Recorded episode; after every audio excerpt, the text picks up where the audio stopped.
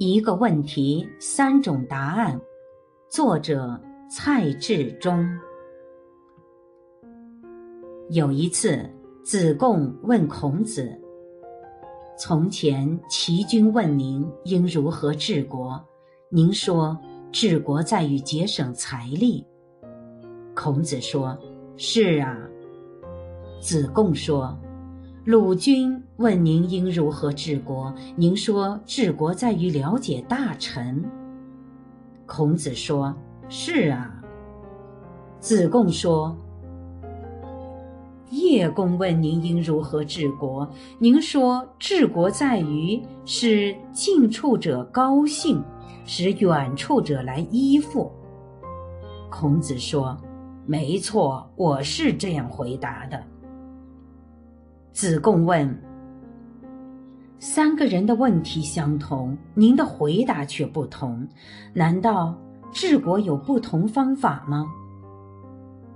孔子说：“因为各国的情况不同啊。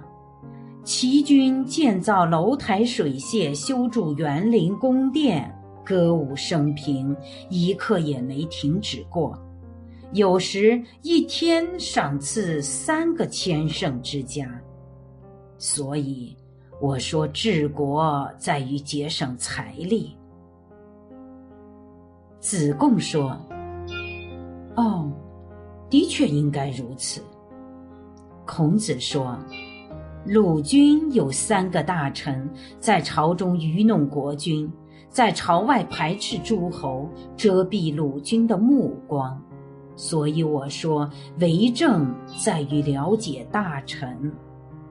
子贡说：“是的。”孔子说：“楚国国土辽阔而都城狭小，民众不想住在都城，想离开那里。所以我说，治国在于使近处者高兴，使远处者来依附。”这三个国家状况不同，所以施政方针也不同。子贡说：“是的，老师。”子贡感叹地说：“老师讲授的学问，用心听便能学会；老师讲授的人性和天道，不是光靠听便能理解的。”我是主播零点，欢迎关注，谢谢您的收听。